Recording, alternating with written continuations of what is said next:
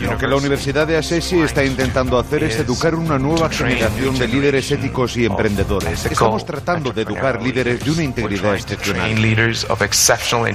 Se llama Patrick Awa y acaba de ser reconocido como el mejor profesor del mundo en la Cumbre Mundial para la Innovación en Educación. Tiene 52 años, nació en Ghana y a los 20 salió de su país con menos de 50 dólares en el bolsillo y una beca para estudiar en una universidad americana. Se graduó con muy buenas notas, trabajó en Microsoft, donde lo contrataron para poner en marcha un nuevo software del sistema operativo Windows NT.